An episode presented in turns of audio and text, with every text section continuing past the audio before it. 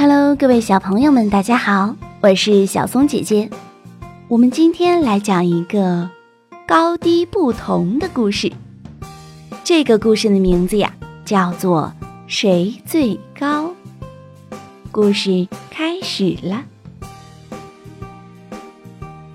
厨比桌子高，桌子比椅子高，椅子比小凳子高。爸爸比妈妈高，妈妈比我高，我比小猫高。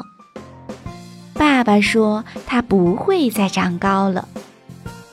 妈妈说：“他也不会再长高了。”他们都说我会一天天长高。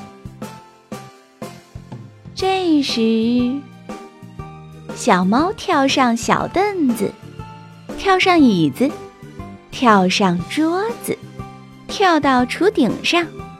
他说：“你们看，我最高了。”他还说。喵。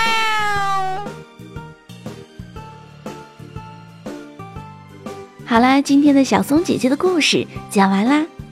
这个故事能帮助我们认识高和低的关系，学会比较高低，对于促进我们的认知能力的发展和逻辑思维能力大有注意。